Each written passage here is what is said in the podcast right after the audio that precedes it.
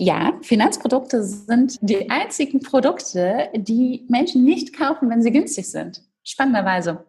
Wären es Schuhe, wären sie im Sale, würden wir sie sofort zuschlagen. Female Zeitgeist.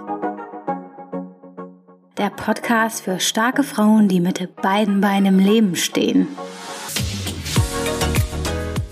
Willkommen zurück zu Female Zeitgeist. Heute geht es um ein Thema, das ich zugegebenermaßen auch selbst sehr, sehr wichtig fand und hier unbedingt besprechen wollte. Und zwar geht es um das Thema Vermögensaufbau. Ab und an frage ich euch ja auch bei Instagram, was sind die Themen, die euch aktuell beschäftigen, worüber wünscht ihr euch eine Podcast-Episode, mit wem soll ich hier mal sprechen. Und auch da wurde das Thema Finanzen bzw. Anlegen, äh, vor allem mit ETFs, öfter erwähnt. Daher dachte ich, ist es Zeit für eine erste Podcast-Episode zu dem Thema Finanzen. Und ähm, vielleicht auch dazu ein kleiner Disclaimer. Also wenn ihr jetzt schon seit Jahren euch mit dem Thema beschäftigt habt und euer Portfolio auch schon steht, ist das Gespräch heute, was wir haben, äh, vielleicht nicht so richtig interessant für euch, weil ihr das alle schon wisst. Ich glaube, gerade aber, wenn ihr anfängt mit diesem Thema zu beschäftigen oder auch noch überhaupt keinen Plan habt, dann ist das für euch mit Sicherheit super interessant. Für alle anderen wird es in der Zukunft mit Sicherheit nochmal eine Gelegenheit geben. Ria und ich, wir haben auch darüber gesprochen, ob wir nochmal so eine fortgeschrittenen Episode machen wollen. Dazu gibt es dann aber demnächst noch mehr. Ich wünsche euch jetzt erstmal viel Spaß mit dem Interview und bis später.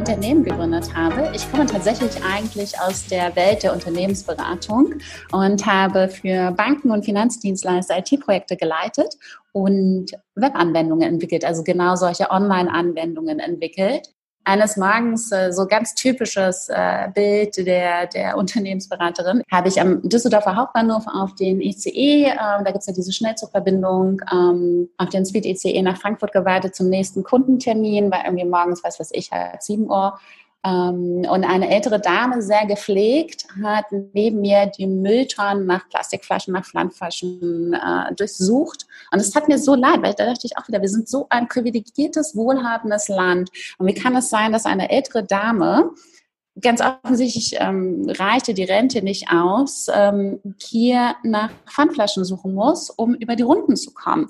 Also sie, sie wirkte total gepflegt und war wirklich nicht, also nicht verwechseln mit ja, also zum Beispiel früher in Berlin, ich bin in Berlin aufgewachsen, äh, da gab es halt in den 90er Jahren so diese typischen Punks, ne? die dann halt Anfang 20 äh, oder auch ein bisschen jünger noch äh, an den U-Bahn-Eingängen äh, nach der Mark gefragt haben. Das fand ich nie so schlimm, weil hier hatte ich immer den Eindruck, sie haben sich dafür entschieden. Aber bei der älteren Dame, äh, sie machte das auch sehr versteckt, sie fiel nicht auf, sie fragte niemanden nach Geld. Ähm, das tat mir echt leid, weil ich kenne natürlich ihre Lebensgeschichte nicht, aber man kann sich gut vorstellen, sie hat sicherlich ihr Leben lang gearbeitet, vielleicht Kinder großgezogen. Ähm, sie wirkte jetzt nicht sehr, ähm, ja, sie wirkte einfach ganz, ganz einfach und gepflegt und sehr bescheiden. Und das tat mir echt leid. Und in dem Moment habe ich überlegt, es kann doch nicht sein, dass ich irgendwie IT-Projekte und genau diese, diese, es gibt ja diese Tools und dass ich das für Banken weiterentwickle.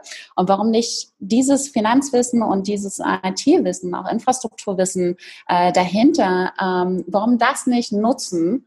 und äh, für Frauen einsetzen, einfach dafür unseren Beitrag dafür zu leisten, etwas gegen Altersarmut äh, von Frauen zu tun, weil die wird auf viele von uns zukommen. Die Situation wird ja ähm, wird sich ja wahrscheinlich nicht verbessern, sondern eher sukzessive immer verschlechtern. Und was einfach da mal zu schauen, ähm, welche Produkte, welche Finanztools gibt es denn? Was kann man gut umsetzen und wie kann man äh, diese Tools auch ansprechend aufbereiten, sodass sich mehr Frauen für das Thema interessieren und mehr ähm, aktiv werden. Und das Ganze aber auch, ähm, mir war super wichtig, dann eben auch hier wieder nicht einfach nur zu reden, sondern wirklich pragmatische Ansätze zu finden. Also wirklich pragmatische Tools an die Hand zu geben. Genau, mhm. deswegen, deswegen habe ich das Unternehmen gegründet und deswegen sprechen wir heute hier. Und ich freue mich auf eure Fragen. Und äh, was genau bietet ihr denn an an Services? Wir haben einen Finanzservice entwickelt, äh, der sich äh, primär auf ETFs fokussiert. Das heißt, wenn du dich bei uns auf der Webseite durch den Fragenkatalog online klickst, ähm, dann wird auf Basis deiner Angaben, insbesondere zu deiner aktuellen finanziellen Situation, zum Beispiel bist du berufstätig, wie hoch ist dein Einkommen, wie hoch sind deine monatlichen Ausgaben, und äh, deinem Anlegertypus. Jeder hat ja, jeder hat ja so eine Art anderes äh, Gefühl für Risiko. Die, die eine ist da vielleicht etwas mutiger, geht ein bisschen mehr ins Risiko, die andere ist da vielleicht ein bisschen äh, zurückhaltender Moderator vom Anlegertypus her. Und auf Basis dieser Angaben wird dir über unser Tool ein Portfolio zusammengestellt aus ETFs. Das heißt, wir empfehlen nicht nur einen einzelnen ETF, sondern ein gesamtes Portfolio. Ähm, bei meinem Portfolio sind es zum Beispiel äh, 16 verschiedene ETFs. Das ist auch ein super wichtiger Punkt, auf den wir wahrscheinlich später nochmal kommen. Äh, das Thema Risikodiversifikation, dass man eben verschiedene ähm, ETFs zusammenbringt, um so einfach eine, eine Gewichtung, ein ausbalanciertes Portfolio zu haben. Und ähm, was wir eben über unseren Service auch anbieten, ist, dass äh, die Kundinnen oder Interessentinnen sich dieses Portfolio direkt auch ähm, einrichten lassen können in einem Depotkonto. Ein Depot ist ein Konto für den Handel von Wertpapieren, wie zum Beispiel ETFs. Das heißt, äh, mit inkludiert ist eben der Service der Bank. Wir arbeiten hier mit einer der drei großen Fondsbanken in Deutschland zusammen, der FFB. Wahrscheinlich als Privatperson noch nie gehört, aber es ist eine der drei großen.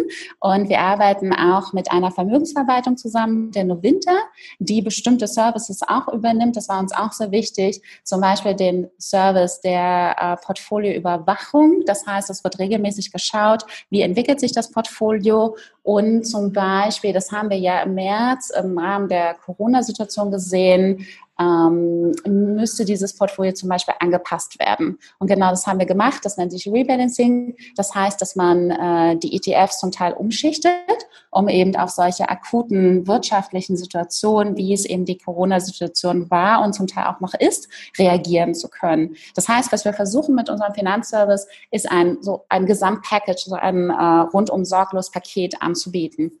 Jetzt hast du ja auch schon äh, ein bisschen was erzählt über deine Arbeit und ich weiß, dass viele darüber nachdenken, wenn es um das Thema Vorsorge geht. Du hast es ja gerade auch angesprochen, gerade wir Frauen haben in der Vergangenheit vielleicht nicht immer alles richtig gemacht, was das angeht, weil ähm, das historisch ähm, auch irgendwie, äh, naja, andere Zeiten waren. Wie kann man denn das leidige Geldthema am besten angehen, wenn man bisher noch sich überhaupt nicht mit diesem Thema auseinandergesetzt hat? Mhm. Einfach anfangen. Ähm, fang einfach dort an, wo du gerade bist. Äh, was wir auch gerade sehen bei unseren Interessentinnen und bei unseren Kundinnen ist, dass sie, äh, ich glaube, das ist auch so ein typisch weibliches Thema. Wir versuchen als Frauen oft die perfekte Lösung zu finden. Wir lesen dann sehr viele Bücher und Blogs und informieren uns sehr, sehr ausführlich und recherchieren sehr ausführlich. Das ist auch wichtig aber wir fangen dann einfach nicht an. Also und dieses auch ähm, einfach mal machen. Und dann eher auch gar nicht erst äh, zu warten, vielleicht bis ich irgendwie 1000 Euro gespart habe, dann starte ich, sondern einfach jetzt anfangen.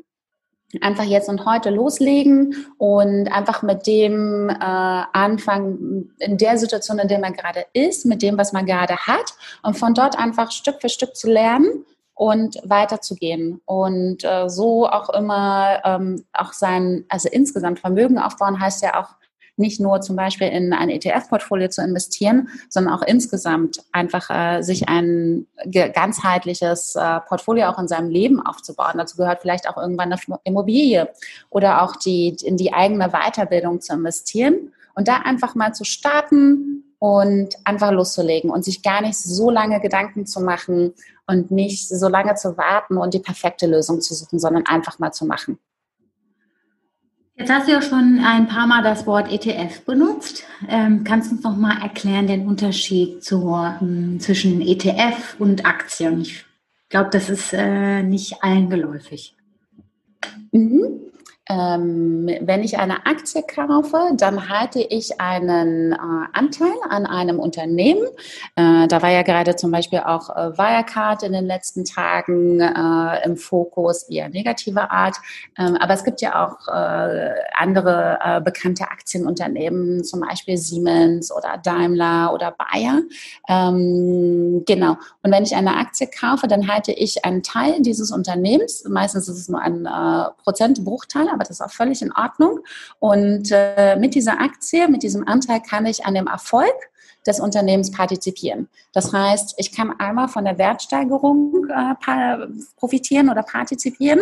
Ähm, wenn zum Beispiel ähm, die Wertsteigerung kann sich zum Beispiel daraus ergeben, dass das Unternehmen wächst oder auch einfach, das ist ja eher der typische Fall, dass äh, viele andere Anleger auch glauben, dass diese Aktie an Wert gewinnen wird und dadurch eine höhere Nachfrage schaffen. Und die höhere Nachfrage führt immer zu einem Preisanstieg. Und so entsteht letztendlich auch der Wertanstieg. Und der zweite äh, Aspekt ist bei einer Aktie, ich kann auch an der Dividende, also an den Gewinnausschüttungen eines Unternehmens partizipieren. Und das wäre eine Aktie. Und damit halte ich im Grunde genommen immer ein einzelnes Papier oder vielleicht auch mehrere Aktien, aber von einem einzelnen Unternehmen. ETFs funktionieren anders. Ähm, die meisten kennen sicherlich den DAX. Der DAX repräsentiert die 30 größten Aktienunternehmen. Die Lufthansa musste jetzt aus dem DAX rausgehen. Wirecard wird wahrscheinlich jetzt aus dem DAX rausgehen müssen aufgrund der, der, äh, ja, der Betrugsfälle äh, bezüglich der Bilanz, äh, der Turbulenzen der letzten ein, zwei Wochen. Also da wird sicherlich noch ein bisschen äh, Bewegung geben. Aber grundsätzlich ist die Idee die, äh, die DAX, der DAX stellt im Grunde genommen eine Auflistung der 30 größten ähm, Aktienunternehmen in Deutschland dar. Und äh, wenn ich jetzt also in den DAX investiere, dann investiere ich also nicht nur in ein einzelnes Unternehmen mit einer einzelnen Aktie, sondern in ein Portfolio aus 30 verschiedenen. Und was ETFs machen ist, im Grunde genommen funktionieren sie wie eine Copycat. Sie bilden diesen DAX nach. Das heißt, ich kann einen ETF kaufen, der genau diesen DAX nachbildet. Und äh, dadurch habe ich äh, diverse Vorteile, auch, auch äh, Nachteile, weil ich mir im Grunde genommen nicht genau diese einzelnen Unternehmen heraus suche. Ähm, aber ein Vorteil ist zum Beispiel, dass sie deutlich kostengünstiger sind, weil ich diese Anlageentscheidung nicht treffen muss sondern, und auch keine Fondsmanager im Hintergrund habe oder großen, große Teams, die äh, dann die Bilanzen zum Beispiel analysieren, sondern ein ETF äh, kopiert quasi genau diesen Verlauf des DAXes und nimmt so den Erfolg am Markt, aber eben auch den Misserfolg mit da man aber, ähm, also es gibt diverse Theorien am Markt, die davon ausgehen, dass es sowieso einzelnen Fondsmanagern oder einzelnen Menschen eigentlich nicht gelingt, einen Markt zu schlagen. Das ist so der gängige Begriff, also nicht besser zu sein als der Markt, macht es durchaus Sinn, insbesondere als Einsteiger auf ETFs zurückzugreifen. Und jetzt gibt es natürlich nicht nur den DAX, den ich als ETF kaufen könnte, sondern es gibt weltweit, ähm, ich glaube, 6000 970 verschiedene ETFs. Und dadurch kann ich mich natürlich sehr global und sehr diversifiziert aufstellen. Das heißt, ich kann auch so über einen, über ETFs in verschiedene Branchen, in verschiedene Länder, in verschiedene Industrien ähm, investieren. Und so kann ich eine sehr, sehr gute Mischung zusammenstellen. Und das ist genau das, was wir machen über unsere ETF-Portfolios. Das heißt, auch da entscheiden wir uns nie für einen einzelnen, sondern immer aus eine, für eine Kombination aus mehreren. Und so kann man äh, sehr, sehr gut insgesamt an, ja, am Marktgeschehen teilnehmen und so das Marktgeschehen oder den Erfolg der Märkte mitnehmen. Das, also macht das das verständlich oder? Doch, also für mich schon. für andere okay, auch. Das kann gut. ich natürlich noch nicht beurteilen. Und höre ich jetzt, ähm, also genau. du hast ja gesagt, ETFs sind eher geeignet für Anfänger, ähm, weil auch das äh, damit verbundene Risiko und der, ich sag mal in Anführungsstrichen, Aufwand ähm, sich da in diese Themen auch einzuarbeiten, irgendwie unterm Strich irgendwie besser aussieht, richtig? Genau, also als ETF kopiere ich im Grunde genommen. Das ist auch völlig legitim. Und ich spare mir also damit ein teures äh, Fondsmanager-Team, das äh, diverse Analysen berechnet, diverse Empfehlungen rausgibt und äh, bin damit einfach deutlich kostengünstiger und kann einfach auch, ähm, also ein ETF in sich ist ja schon äh, stark diversifiziert und kann eben durch ein Portfolio an, an ETFs noch weiter diversifizieren und bin damit schon mal sehr mit einem sehr ausbalancierten Portfolio unterwegs. Bei mhm. Aktien ist es einfach so, ich treffe eine Einzelentscheidung. Ähm, da muss man einfach gucken, glaube ich an den Erfolg des Unternehmens, dessen Aktie ich kaufe. Natürlich kann man auch hier Berechnungen äh, anstellen. Äh, da gibt es dann das Kurs-Gewinn-Verhältnis. Äh, man kann diverse Chartanalysen ähm, erstellen. ehrlicherweise, wer sich überlegt, eine einzelne Aktie äh, zu kaufen, der sollte sich eher überlegen, glaube ich an das Potenzial, an den Erfolg, an das zukünftige äh, wirtschaftliche Wachstum dieses Unternehmens. Und ich finde zum Beispiel, ähm, es äh, spricht überhaupt nichts dagegen, sich mit einem ETF-Portfolio breiter aufzustellen und langfristig zu investieren, zum Beispiel für eine Altersvorsorge, für ähm, den, ja, vielleicht für später für die Rente. Und wenn man aber Spaß daran hat und vielleicht auch äh, über ein ETF-Portfolio sich so ein bisschen an die Schwankungen gewöhnt, ein bisschen versteht, ähm, das meinte ich auch vorhin mit, fangt einfach dort an, wo ihr gerade seid. Ähm, also einfach mal zu starten und äh, wenn man sich einfach mit so einem ersten Portfolio schon mal so ein bisschen an, ja, an das, das Marktgeschehen gewöhnt hat, warum nicht noch einzelne ETFs oder einzelne Aktien mit hinzunehmen? Ähm, wenn man dann zum Beispiel das Gefühl hat, okay, das hier könnte ein Unternehmen sein, ähm, an dessen äh, Zukunft ich persönlich auch glaube. Hier sehe ich äh, Entwicklungschancen für dieses Unternehmen. Warum dann nicht auch einzelne Aktien noch mit hinzunehmen? Also da kann man ja auch so ein bisschen spielen. Ähm, man sollte nur immer eben darauf achten, wenn man in einzelne ähm, Papiere investiert, hat man eben auch ein höheres Risiko. Also Wirecard war damit einfach jetzt gerade in den letzten Wochen wirklich ein klassisches Beispiel. Im, im Sommer 2018, Herbst 2018 stark gehypt. Äh, der Preis der Aktie lag bei, der Wirecard-Aktie lag bei, glaube ich, gut 200 Euro.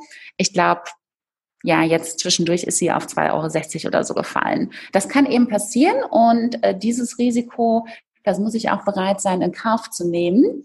Ähm, kann ich aber gut ausgleichen, indem ich mir eben ein solides Portfolio aufstelle und dann vielleicht eben noch einzelne Papiere hinzunehme. Ich glaube, das ist eine gute Kombination. Und ich würde auch, für, was ich auch vorhin meinte mit ganzheitlichem Vermögensaufbau, ich würde die eigene Ausbildung nicht außen vor lassen, also auch immer wieder in das eigene Wissen äh, zu investieren, also in die eigene, ähm, so, so wirtschaftlich es sich jetzt vielleicht anhört, aber in die eigene Arbeitskraft.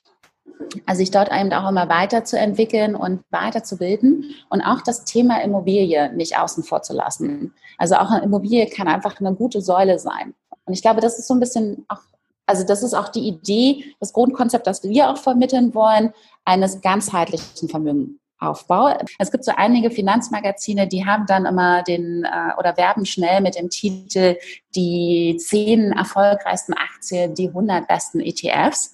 Sowas ist immer sehr, sehr schwierig, weil es, das gibt es im Grunde genommen nicht. Sondern es ist immer ein, woran glaube ich und was hat eben äh, Zukunft, was hat Potenzial und welches, äh, welcher Bereich äh, wird sich zukünftig eben äh, positiv entwickeln und wirtschaftlich wachsen? Das ist eigentlich die Frage dahinter. Jetzt haben wir ja darüber gesprochen, welche Bereiche sind zukunftsfähig, ähm, welche werden wirtschaftlich wachsen. Wir sind ja gerade mitten der Corona-Pandemie und uns steht, glaube ich, auch eine gar nicht so milde Wirtschaftskrise bevor. Äh, mal gucken, was in den nächsten zwölf Monaten noch so für Überraschungen ähm, auftauchen. Ist das jetzt überhaupt ein guter Zeitpunkt zu investieren? Ja, Finanzprodukte sind die einzigen Produkte, die Menschen nicht kaufen, wenn sie günstig sind. Spannenderweise. Wären es Schuhe, wären sie im Sale, würden wir sie sofort zuschlagen. Bei Finanzprodukten sind wir da irgendwie sehr skeptisch, sehr zurückhaltend. Tatsächlich weiß einfach niemand, wie sich diese Corona-Situation entwickeln wird. Von daher ähm, ist es, es ist eigentlich ja, man kann diesen idealen Zeitpunkt, der ideale Zeitpunkt in den Markt einzusteigen oder ETFs zu kaufen, wäre natürlich dann, wenn sie möglichst günstig sind, wenn also zum Beispiel die Kurse weit unten sind. Aber diesen idealen Zeitpunkt kann niemand vorhersehen. Und von daher ist es viel besser, ähm, einfach loszulegen und einfach anzufangen und langfristig zu denken, weil über den historischen Verlauf hat sich zumindest bisher immer gezeigt, haben sich solche Krisen auch immer wieder erholt und äh, die insgesamt äh, die Wertsteigerung hat sich immer positiv entwickelt. Also wir hatten ja schon ähnliche Krisen wie die Finanz- oder die Wirtschaftskrise. Auch da konnte niemand vorhersehen, wie sich äh, die Wirtschaft auch danach oder zukünftig entwickeln wird. Und auch im Januar hätte noch niemand, ähm, vielleicht im Januar schon, aber ähm, ja, Ende letzten Jahres hätte einfach noch konnte nach niemand die Corona-Situation vorhersehen. Das, das geht einfach nicht. Also es wird auch wieder zukünftig, äh, wird es immer wieder ähm, sogenannte ähm, ja, Schocks wirtschaftliche Schocks geben. Und von daher ist es viel, viel wichtiger, als sich, die, also als sich Gedanken über den idealen Zeitpunkt äh, zu machen. Es ist einfach wichtiger zu starten, anzufangen, sich bereit aufzustellen, sich ein diversifiziertes, risikodiversifiziertes Portfolio ähm, zuzulegen und eben nicht auf einzelne Positionen zu setzen. Wer daran Spaß hat, gerne damit spielen und das zusätzlich hinzunehmen, ähm, aber eher langfristig denken. Also bei langfristig reden wir auch wirklich über 10, 20, 30, 40 Jahren. Ehrlicherweise, wer heute anfängt, und äh, sich sein Portfolio wirklich auch über regelmäßig bespart, über 30, 40 Jahre hält, der wird äh, in, in 10, 20, 30 Jahren wahrscheinlich wenig von den aktuellen Turbulenzen am Markt irgendwie noch in seinem Portfolio wahrnehmen und sehen, ähm, weil einfach äh, das Geld in der Zeit arbeitet, äh, über den historischen Zeitraum betrachtet, immer Renditen erwirtschaftet hat und wir einfach davon langfristig profitieren. Also Geldanlage ist einfach wirklich ein langfristiges Thema ja. und kein, nicht die kurzfristige Frage, ist es jetzt gut einzusteigen und was macht die aktuelle Krise, sondern es ist einfach viel, viel wichtiger, da perspektivisch zu denken. Mhm. Und ähm, ich glaube, viele fragen sich jetzt auch, oh, äh, jetzt geht alles so ein bisschen den Bach runter, soll ich jetzt am besten meine ETFs und Aktien ähm, wieder schnell loswerden? Was, was sagst du dazu? Also sobald ähm, ETFs oder Aktien ähm, in, ihren Kurs verloren haben, würde ich sie tatsächlich, also tendenziell eher halten, wenn irgendwie möglich, ähm, einfach weil dann auch in den nächsten Monaten oder Jahren die Wertentwicklung sich wieder positiv entwickeln wird und ich vielleicht die aktuellen Verluste, die ich teilweise jetzt vielleicht auch gerade im März, April hinnehmen musste, diese werden oder haben eine gute Chance, wieder ausgeglichen zu werden und eher wieder ins Positive auch sich, äh, sich umzukehren. Es ist natürlich bei einzelnen Produkten, wie wir jetzt auch gerade am, am Wirecard-Beispiel sehen, ist es natürlich schwierig. Da die Frage zu beantworten, halten oder äh, verkaufen, ist vielleicht auch so ein bisschen persönliche Geschmackssache, aber grundsätzlich sollte man, ähm, also wenn man ein Portfolio hat, sollte man eher schauen, ähm, ja, der Markt an sich hat natürlich jetzt Einbußen hinnehmen müssen, beziehungsweise ist aktuell noch auch sehr turbulent. Und da würde ich eher empfehlen, ähm, ruhig zu bleiben, entspannt zu bleiben, gelassen zu bleiben und das eher über mehrere Jahre liegen zu lassen. Das wird sich, also bisher hat es sich immer wieder erholt. Ähm, wenn jetzt jemand von euch eine Wirecard-Aktie hat, ja, da, da, muss man dann irgendwie selber schauen, weil das Unternehmen ist natürlich jetzt wirklich, ähm, aber das sind eben auch Einzelfälle, von, von dem ja, weiß man auch vorher immer nie so genau, wie sich das entwickelt. Genau. Und da sind ja tatsächlich auch, äh, das hat ja weniger was mit den wirtschaftlichen Umständen zu tun, ja. sondern mehr mit einzelnen ähm, Personen. Ähm, Lufthansa ist dann nochmal ein anderes Beispiel. Ähm, aber ich denke auch, so ein, so ein Unternehmen wie Lufthansa ist jetzt sicherlich stark angeschlagen wird sich aber sicherlich auch zukünftig wieder erholen. Das wird nicht von heute auf morgen gehen. Also wenn man, also auch gerade dort Geld investieren, ist keine Sache von zwei, drei Wochen. Ja. Ähm, ich habe auch letztens, es ist mehr. Sorry. ich dachte auch letztens, vielleicht ist jetzt die richtige Zeit, äh, in die Tourismusbranche ähm, zu investieren, weil äh, gerade auch im Bereich ähm, Fluggesellschaften, das Klar wird das jetzt vielleicht die nächsten äh, Monate und vielleicht auch Jahre ein bisschen rau werden für die, aber irgendwann wird es ja weitergehen, ja. Wenn man realistisch ist, werden die Leute ja trotzdem langfristig wieder reisen und viel mehr reisen. Das wird ja irgendwann auch dann vorbei sein. Das war so ein Gedanke. Was denkst du dazu? Oder darüber? Das ist genau der richtige Ansatz. Das ist ehrlicherweise genau der richtige Ansatz, weil die Frage ist ja immer, glaube ich daran, dass der Tourismus wieder aufblühen wird? Glaube ich daran, dass zukünftig Menschen wieder reisen werden? Glaube ich daran, dass Airlines wieder an Wert gewinnen werden? Und wenn ich das glaube, dann ist es für mich genau die richtige Entscheidung, auch in diese Branche zu investieren. Genau dieselbe Frage stellt sich ja bei neuen Technologien. Ähm, an welche Technologien glaube ich? Ähm, worin denke ich, liegen Zukunftschancen? Und ähm, diese Frage muss aber jeder individuell für sich beantworten. Mhm. Und äh, also wenn man sich zumindest einzelne Papiere raussuchen möchte. Aber genau das ist die richtige Fragestellung. Ähm, wo, ähm, in welchem Bereich oder auch in welche Länder glaube ich persönlich und ähm, wo sehe ich zukünftig Wachstumspotenzial. Mhm. Also Empfehlungen gibt es da draußen immer sehr viele und mhm. ähm, da muss aber wirklich jeder für sich selbst entscheiden. Ähm, genau, ähm, sehe ich, äh, sehe ich einfach Potenzial in diesem Bereich. Ja, ähm, du hast ja gerade gesagt, äh, einzelne Papiere muss man sich dann nochmal anschauen. Wo, wo, wo, findet man Informationen zu, was es eigentlich da draußen gibt, wenn es um das Thema ETFs geht? Gerade wenn man jemand ist, der sich jetzt frisch mit diesem Thema beschäftigt. Mm, wir haben zum Beispiel äh, für jemanden, der komplett neu ist in dem Bereich ETFs, haben wir einen Finanzplaner geschrieben, der eigentlich äh, so komplett äh, die wichtigsten Informationen und vor allen Dingen alle relevanten Informationen gerade für Einsteiger oder für Interessenten bereithält. Dann gibt es natürlich auch diverse Blogs, die das Thema ähm, angehen, wo man sich äh, gut informieren kann. Es gibt diverse Bücher, die man zu dem Thema lesen sorry, kann. Ich kretsch mal hier rein. welche Blogs kannst du yeah. denn sehr empfehlen? Ähm, ich denke, einer der, der bekanntesten Blogs ist sicherlich Madame Moneypenny. Ähm, da, das äh, ist sicherlich vielen der Zuhörerinnen und Zuhörer schon bekannt. Was ich tatsächlich aber daneben auch noch äh, gerne empfehlen möchte, sind zum Beispiel die Finell. Ähm, Finell bieten diverse Workshops in dem Bereich an und äh, so kann man sich einfach auch so ein bisschen mehr rundum informieren.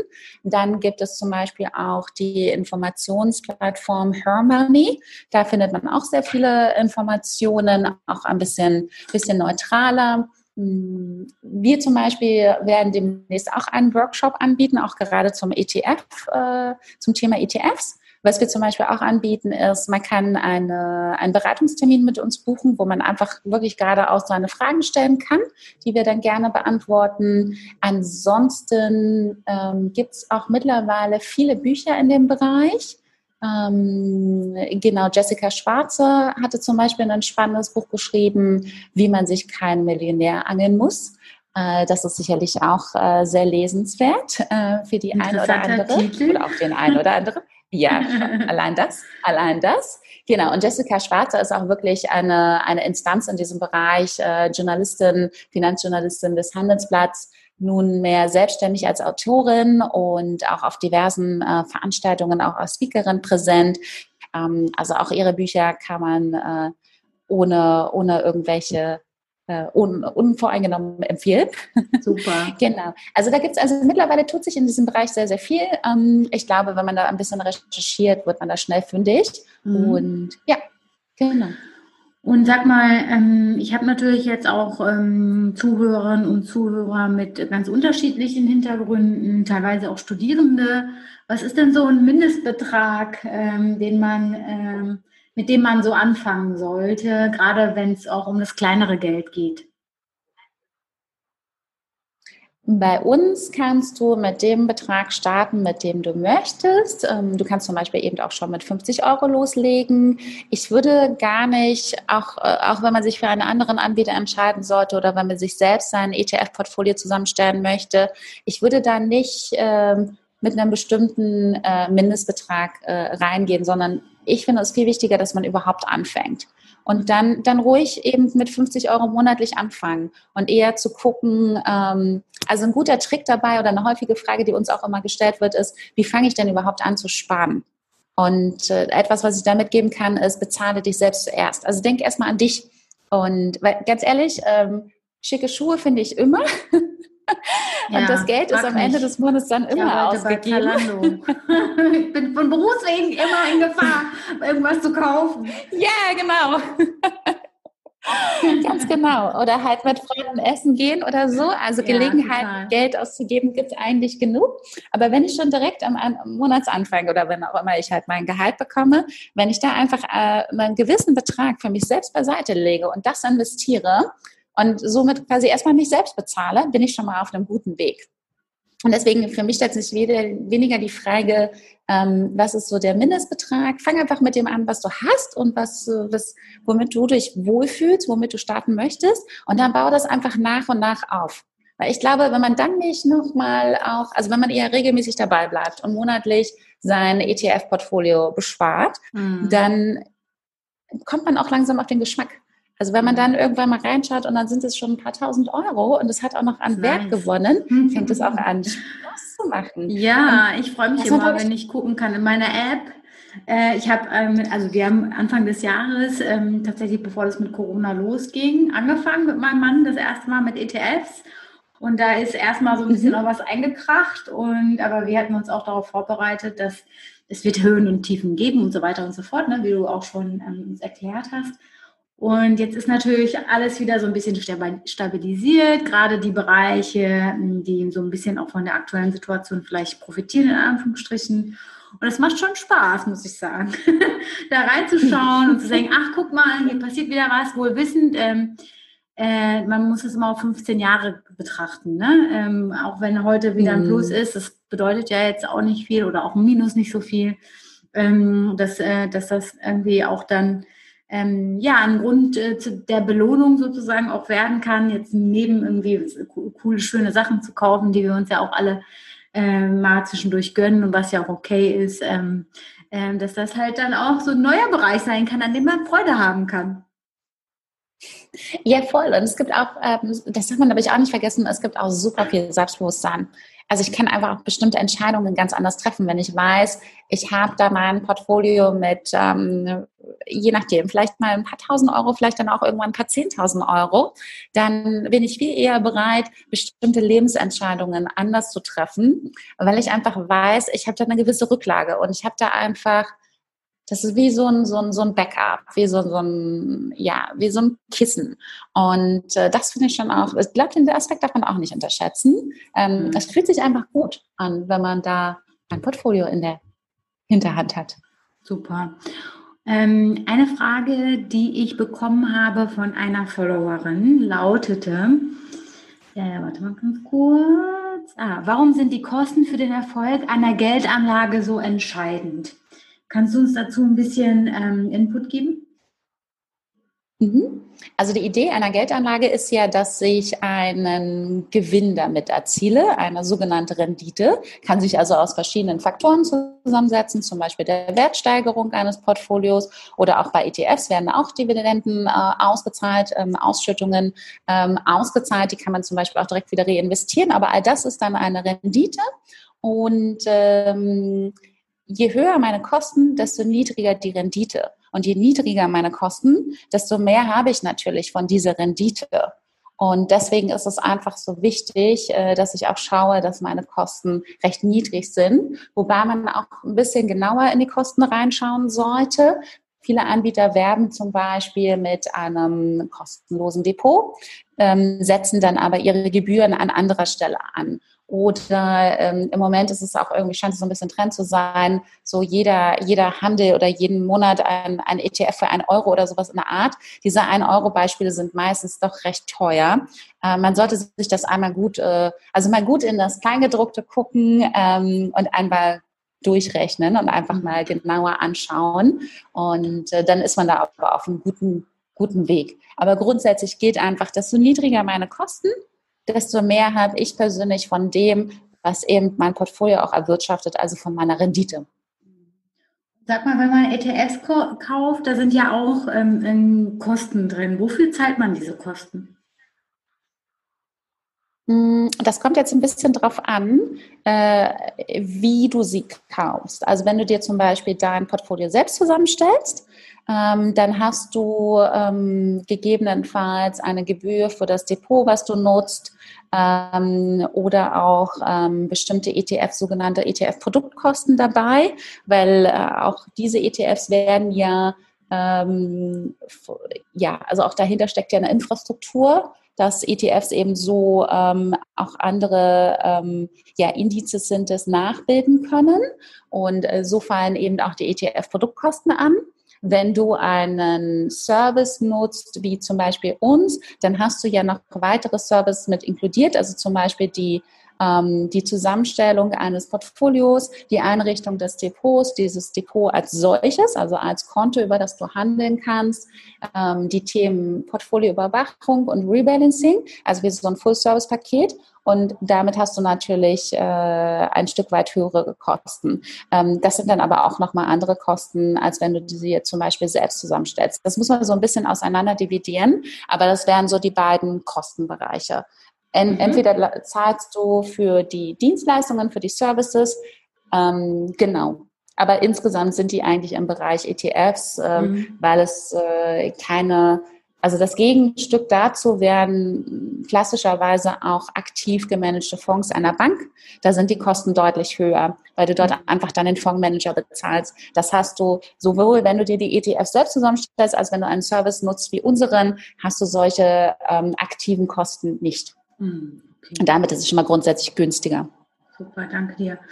Eine andere Followerin fragt, äh, Geldmarktfonds, Aktienfonds, Rentenfonds, Hedgefonds.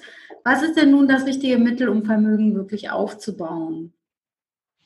Wahrscheinlich gibt es da keine richtige Antwort, habe ich so das Gefühl, aber ich bin gespannt auf deine Antwort. Äh, ja, da sind ja schon so, so ein paar ähm, ja, äh, speziellere Begriffe dabei, wie Geldmarktfonds oder wie, äh, wie Hedgefonds. Ähm, Hedgefonds muss man für sich selbst entscheiden, ähm, finde ich zum Beispiel sehr schwierig.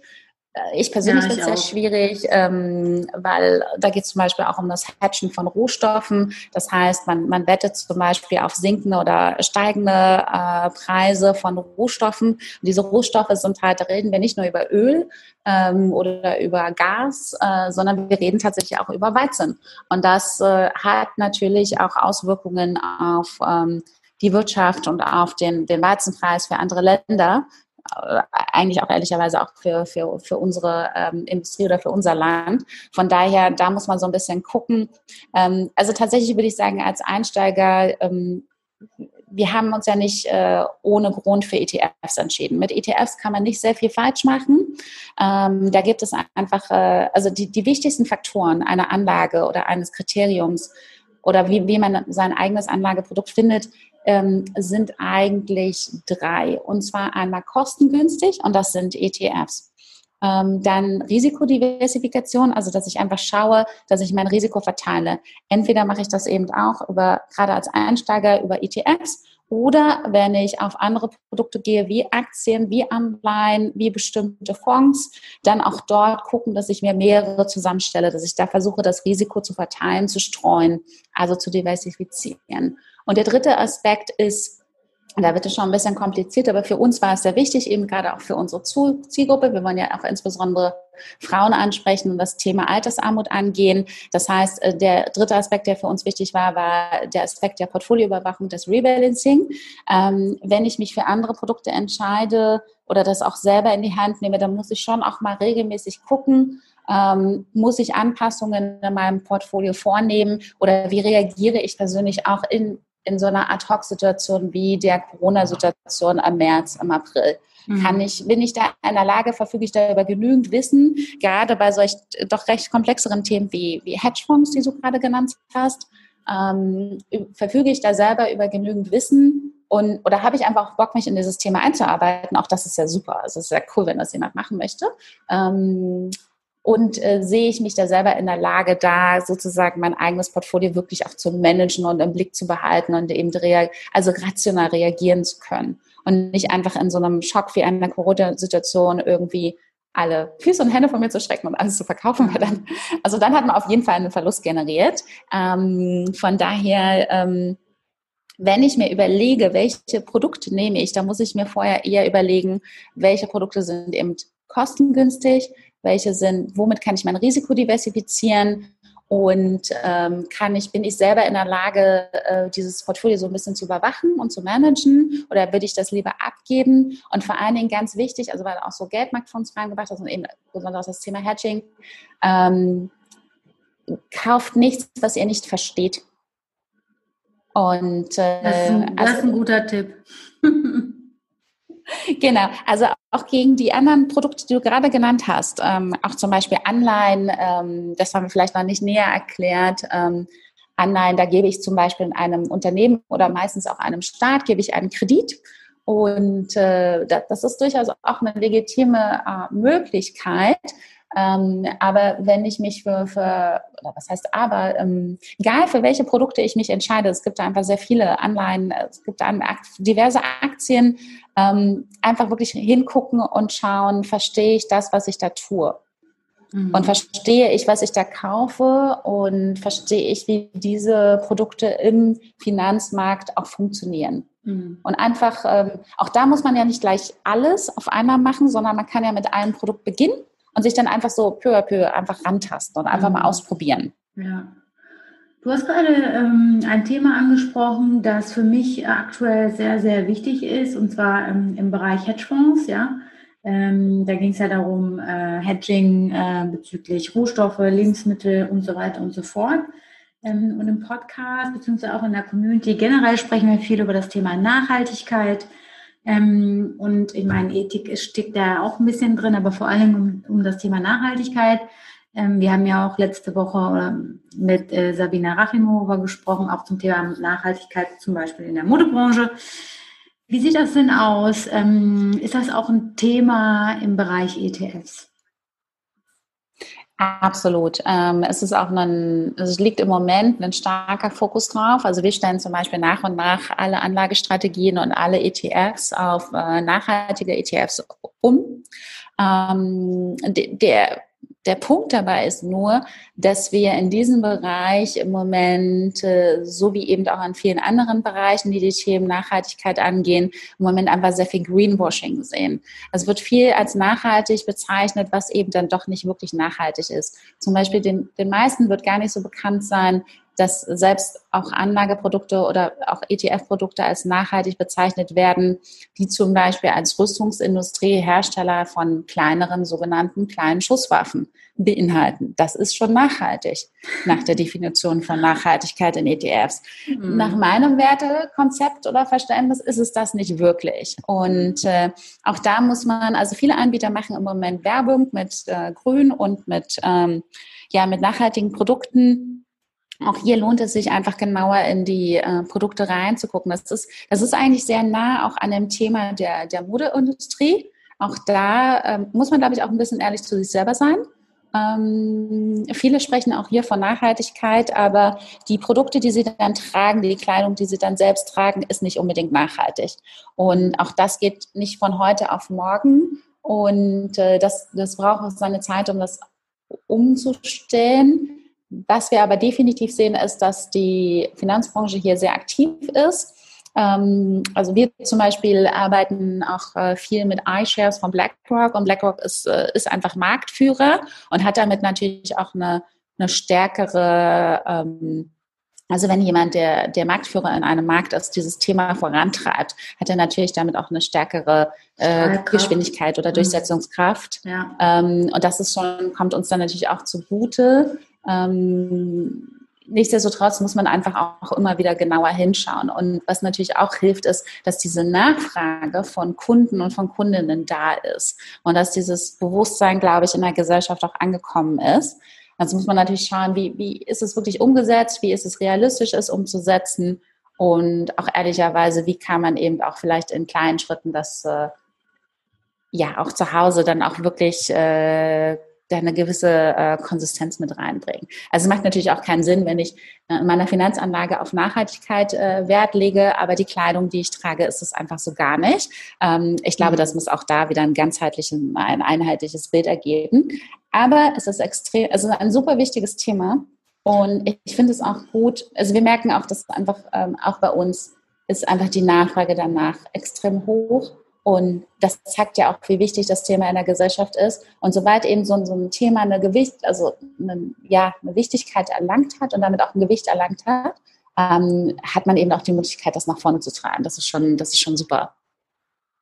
Was macht denn genau ein, ETF äh, nachhaltig oder grün? Oder ist es dann eher der Bereich, in dem die, keine Ahnung, Biotechnik oder was auch immer. Äh, und was genau macht das denn oder, oder welche unterschiedlichen Themen ähm, könnte es denn überhaupt geben, was es äh, nachhaltig äh, machen kann? Hm, man guckt ja im Moment eher darauf, dass man bestimmte Branchen ausschließt und dass man bestimmte Bereiche ausschließt. Also dass man äh, bestimmte Maßstäbe zum Beispiel in, in der Produkt produzierenden Industrie an die Art und Weise der Produktion, an bestimmte Umweltvorgaben äh, koppelt oder eben auch ein Klassiker ist dieses Beispiel der Rüstungsindustrie, dass man eben bestimmte Bereiche ähm, oder bestimmte Unternehmen aus der Rüstungsindustrie ähm, versucht auszuschließen. Mhm. Ähm, ist aber eben nicht ganz so einfach, weil bestimmte oder viele Unternehmen einfach auch in, als Mischunternehmen, als ähm, und auch mhm. gerade viele, ja, also über viele Branchen hinweg aufgestellt sind. Und auch da ist es eben nicht schwarz und weiß. Und äh, ein Unternehmen kann vielleicht in einer bestimmten Technologie sehr fortschrittlich sein und in anderen Bereichen einfach nicht den Nachhaltigkeitskriterien äh, entsprechen. Ja. Ähm, aber da gibt es so eine Standardmatrix, an denen sich äh, die Produkte dann messen müssen. Und nach der, also es funktioniert mehr nach Ausschluss. Äh, Verfahren, dass man eben schaut, äh, welche Kriterien müssen eingehalten werden und wer, wer kann sie eben nicht einhalten und wird eben rausgenommen. Mhm. Deckt sich aber nicht nur über oder zieht sich nicht nur ähm, über Unternehmen hinweg, sondern natürlich auch über diverse Branchen und über ähm, Länder. Und auch gerade da wird es natürlich schwierig, ne? Wann ist mhm. ein Land nachhaltig?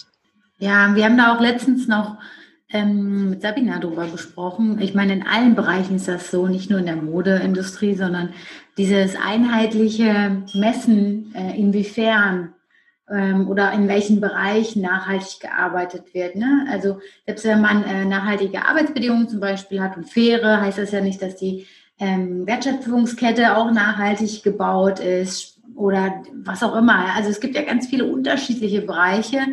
Äh, von daher ist es, glaube ich, auch schwierig, das irgendwie nachzuvollziehen, ähm, weil es keine einheitlichen Maßstäbe geht, was bei dem einen schon als nachhaltig durchgeht oder was der verkauft, ist bei dem anderen vielleicht gar nicht. Weißt du, wie ich meine? Also ich finde das aktuell ja. super schwierig, als Kunde oder Verbraucher überhaupt zu verstehen, äh, was, was meinen die, wenn die nachhaltig meinen. Genau, genau, das ist absolut richtig. Ähm, da muss man sagen, ist die Finanzbranche vielleicht schon ein Stück weiter, zumindest was ETFs angeht. Die, die einheitlichen Kriterien gibt es. Aber es gibt nicht so viele ähm, ETFs, Branchen, Länder, ähm, die, äh, mit denen man das jetzt einfach so eins zu eins austauschen könnte, weil einfach ähm, ja nicht, nicht jeder Bereich da so klar absteckbar ist. Mhm. mhm. Was ich eben gerade auch meinte, ein Unternehmen kann in einem bestimmten Unternehmensbereich äh, bei bestimmten Produkten einfach super fortschrittlich und modern und äh, eine, eine gute gute nachhaltige Wertschöpfungskette haben, aber dann wiederum noch einen zweiten Bereich haben oder einen weiteren Bereich haben, in mhm. dem sie das einfach überhaupt nicht sind. Das heißt, du müsstest sie dann eigentlich rausnehmen. Ja. Weil es mehr so im Moment noch die Frage des Angebots. Und im Moment gibt es einfach noch nicht genügend nachhaltige ETFs, um wirklich äh, gute Portfolios damit aufzustellen oder nicht ausreichend, einfach nicht mhm. ausreichend. Aber es kommt immer mehr. Aber gerade das Thema der Wertschöpfungskette das macht es auch, das ist ein gutes Beispiel, weil es das einfach auch so komplex macht. Und äh, weil eben auch nicht mehr nur in einem oder oft nicht nur in einem Land produziert wird. Und Absolut. damit bringst du natürlich noch eine andere Ebene der Komplexität mit rein. Ja. Ich gucke jetzt gerade ein bisschen auf unsere Zeit. Wir haben natürlich jetzt hier schon ein bisschen überzogen, macht aber nichts. Äh, wichtiges Thema und vor allen Dingen auch super spannend und interessant mit dir darüber zu sprechen. Ich komme aber jetzt zu meinen äh, beiden letzten Fragen. Was hast du in den letzten zwölf Monaten gelernt, was du vorher noch nicht über dich wusstest? Das ist natürlich auch eine sehr persönliche Frage. Ähm, ich, ich, glaube, was ich gelernt habe, ist, dass Resilienz eine große Stärke ist. Wenn man ein Unternehmen gründet, wenn man ein Unternehmen aufbaut, dann ist Resilienz eigentlich deine Superpower. Und ich glaube, dass ich vorher schon sehr, sehr viel an Resilienz mitgebracht habe, aber in den letzten zwölf Monaten nochmal gelernt habe, was, was das eigentlich äh, für, für eine, ja, so, so eine innere Kraft ist, die einen wirklich durch auch äh, nicht ganz einfache Zeiten durchbringt.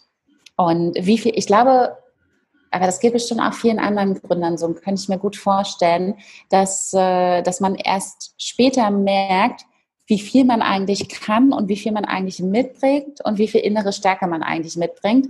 Und wir selber sind ja immer unsere größten Kritiker. Und daher, ich glaube, das ist so, ja, das ist, glaube ich, eher so, ja, dass man später dann erst realisiert, was man so geschafft hat und äh, dieses Durchhaltevermögen, diese Willenskraft, äh, Resilienz. Also Resilienz ist, glaube ich, wirklich ein, ein wichtiges Wort für uns gewesen in den letzten Monaten.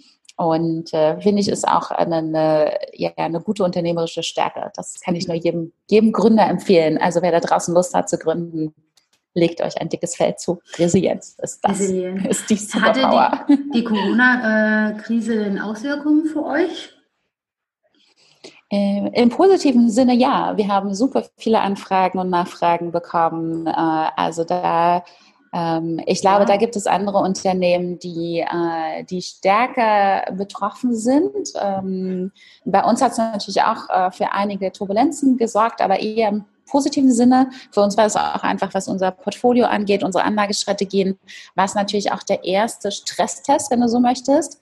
Und da waren wir auch sehr, sehr positiv, weil unsere, unsere Einbrüche waren nicht so stark, ähm, wie man es hätte vermuten können mhm. ähm, oder wie sie auch bei, bei, im Wettbewerb waren. Also vielleicht mal ein Beispiel. Der DAX ist ja zum Teil um 40 Prozent eingebrochen. Ja. Äh, mein, mein persönliches Portfolio bei uns hat äh, um 9 Prozent verloren. Also natürlich können wir solche starken Schocks nicht komplett ausgleichen. Ähm, aber ich war schon sehr, sehr happy zu sehen, dass so die, die, ja, so das letzte Jahr an Arbeit, was auch so eingeflossen ist, so diese ganzen Themen der, wie, wie stellen wir das Portfolio auf? Welche, welche Anlagestrategien sind die richtigen? Ähm, wie gestalten wir hier das Risiko-Rendite-Profil? Ähm, mit welchen Partnern arbeiten wir zusammen, wie gestalten wir die Portfolioüberwachung, dass all diese Themen sich jetzt positiv bewährt haben und das einfach, das ist immer, man steckt so viel Arbeit da rein mhm. und man sieht sie oft zunächst gar nicht und wenn es sich dann in so einer Krise bewährt, dann äh, macht das schon, schon sehr stolz. Von daher für uns positiv. Ich kann aber auch viele Unternehmen verstehen oder auch andere junge Unternehmen, Startups, die da jetzt gerade so ein bisschen, die vielleicht ihr Geschäftsmodell ändern mussten. Ähm, aber ich glaube, auch da geht man gestärkt wieder heraus. Das, äh, ja. Okay, super, danke dir. Hm, meine letzte Frage ist auch, ähm, ja, so ein bisschen immer das Schlusswort jeder Podcast-Episode, zumindest was das Interview angeht. Äh, was möchtest du noch final den Zuhörerinnen und Zuhörern äh, von Female Zeitgeist von deiner Seite aus mitgeben? Und das kann alles sein. Das kann mit Finance zu tun haben. Das kann auch was anderes sein, was dich gerade beschäftigt. Da äh, bist du natürlich völlig frei, ähm, ja, darüber zu sprechen, was, was gerade durch deinen Kopf geht. ähm, ja, auch das ist eine coole Frage. Ähm, und die würde ich gerne beantworten mit Put yourself first. Und zwar ganz im positiv egoistischen Sinne. Ähm, man sollte sich, also ich glaube, gerade wir Frauen tendieren dazu, dass wir uns oft zurücknehmen, oft zurücknehmen ähm, zugunsten der Familie, zugunsten der Karriere, zugunsten anderer. Ähm, wir, werden teilweise so erzogen und das ist auch so ein bisschen das gesellschaftliche Bild. Aber ich glaube, eine gesunde Portion Egoismus, das heißt jetzt nicht, dass man ähm, ja wirklich nur noch Ellenbogen nach links und rechts ausfahren sollte, sondern wirklich so eine gesunde Portion Egoismus ähm, würde uns, glaube ich, hin und wieder sehr gut tun und einfach auch mal sich, sich zu überlegen, wo möchte ich hin im Leben, was möchte ich erreichen, was möchte ich für mich erreichen?